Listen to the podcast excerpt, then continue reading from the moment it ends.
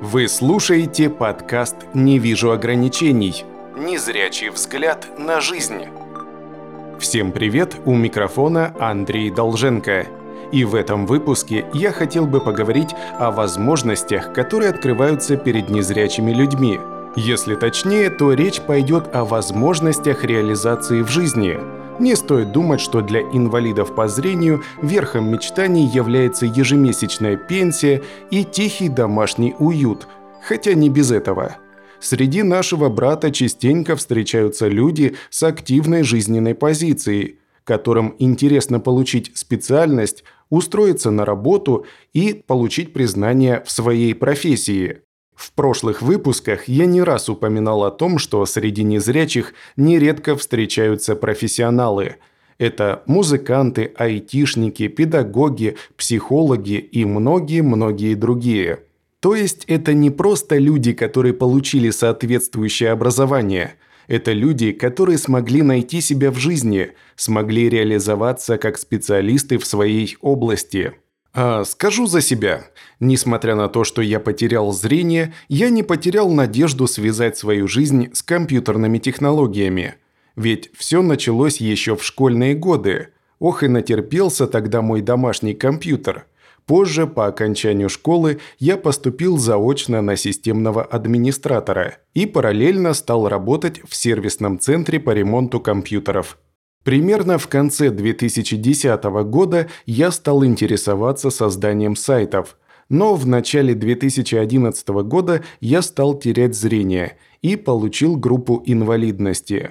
Но идея не покидала меня, и в 2012 году я вернулся к разработке сайтов. В 2013 году появился мой первый сайт, который был посвящен компьютерной грамотности. И вот в 2023 году этому сайту исполнилось 10 лет. Да, сейчас я интересуюсь декламацией, пытаюсь стать диктором, но это не мешает работе сайта.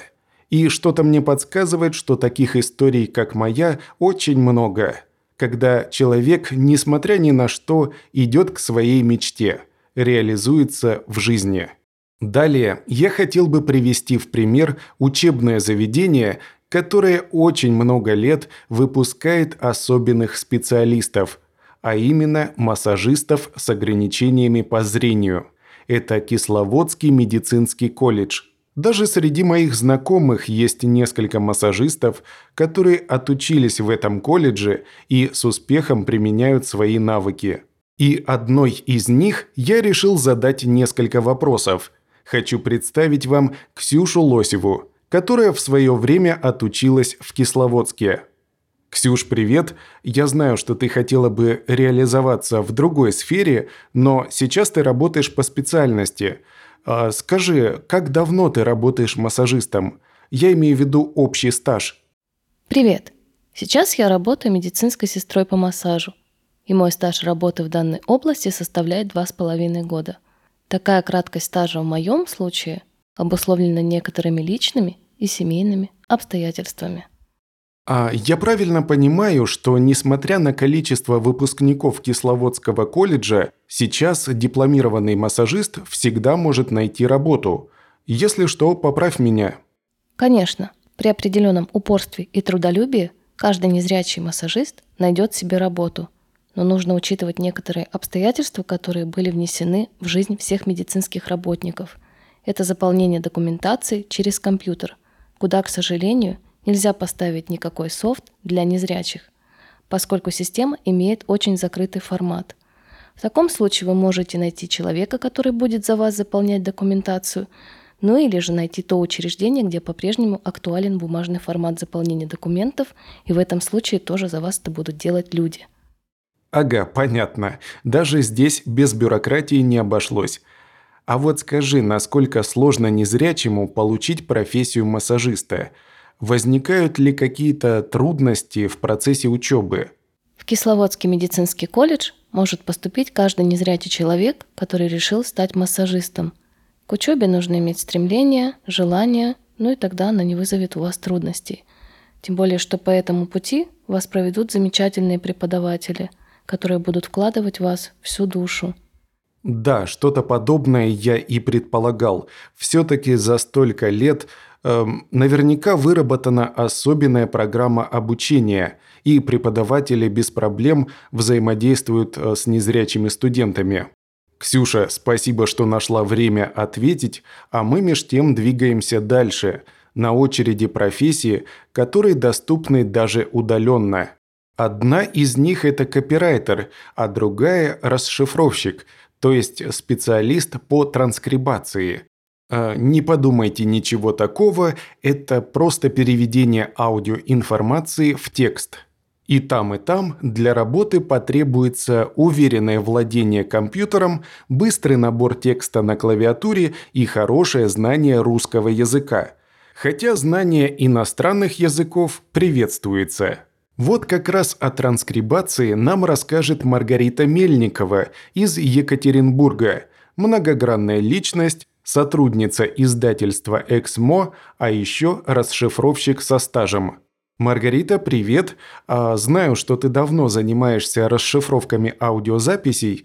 А скажи, насколько давно ты в профессии и насколько востребованный ты специалист? В транскрибации я больше 12 лет. Пришла туда в 2011 году.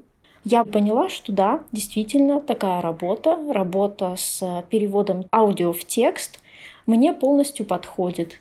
Меня не пугает монотонность, я пишу очень быстро, я считаю себя, ну самое главное, меня другие считают человеком довольно грамотным. С тех пор работала и на частных заказчиков, и в крупной московской компании около трех лет.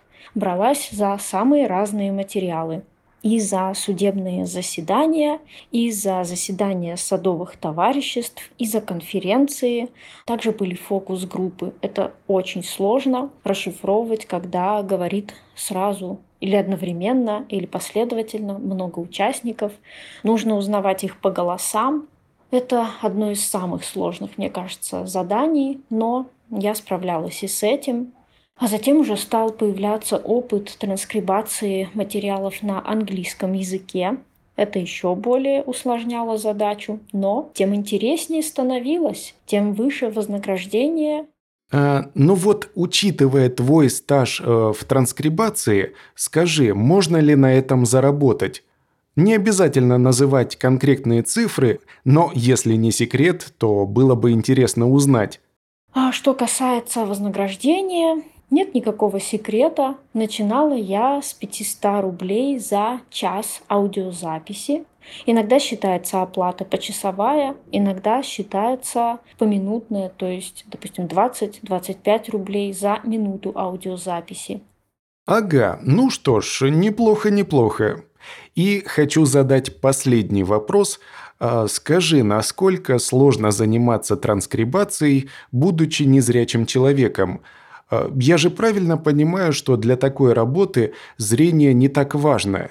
А, работа, конечно, утомительная в том плане, что если заниматься транскрибацией каждый день, практически без выходных, а у меня и такое было, то можно запросто сорвать себе спину, можно запросто получить больные пальцы. Просто надо беречь себя и по возможности отдыхать по возможности браться за ту работу, которая вам по силам. Конечно, когда появляется опыт, уже за что-то берешься, от чего-то отказываешься. Когда опыта не было, я бралась абсолютно за любое задание, но единственное, какое было ограничение, это видеоматериалы, где нужно было узнавать именно по лицам говорящих и писать еще какую-то дополнительную информацию. Я, будучи полностью незрячей, не могла ее оценить, соответственно, с ней работать. Я могу там проставить тайм-коды, могу, сейчас уже даже умею цветом выделять речь одного спикера, красным цветом, допустим, речь другого зеленым. Все это вполне возможно и доступно. Ну и мне нет смысла раскрывать отсутствие у себя зрения. То есть это абсолютно не имеет никакого значения ни для меня, ни для работодателя. То есть получается, что при определенных условиях и при желании, конечно, транскрибация может стать дополнительным заработком и даже вашим постоянным доходом. Вы сами все слышали. Маргарита, благодарю тебя за ответы, это было интересно. Если подвести некие итоги, то становится понятно, что любое увлечение рано или поздно может перерасти в нечто большее. Главное – желание, целеустремленность. Главное – гореть за свое дело, идти за мечтой. Также и мой интерес к работе диктора благодаря информагентству «Победа-26» перешел на новый качественный уровень. Одно дело записываться самому по себе на любительском уровне, а другое – работать в команде, достигать поставленных целей, результатом которых является подкаст «Не вижу ограничений», и перед тем, как попрощаться, хочу отметить, что в любых начинаниях для любого человека очень важна поддержка. Поэтому, если вы заметили интерес человека к определенному виду деятельности, то поддержите его, дайте ему точку опоры для прыжка. Ну или хотя бы не мешайте. А я желаю вам всего доброго. Еще услышимся!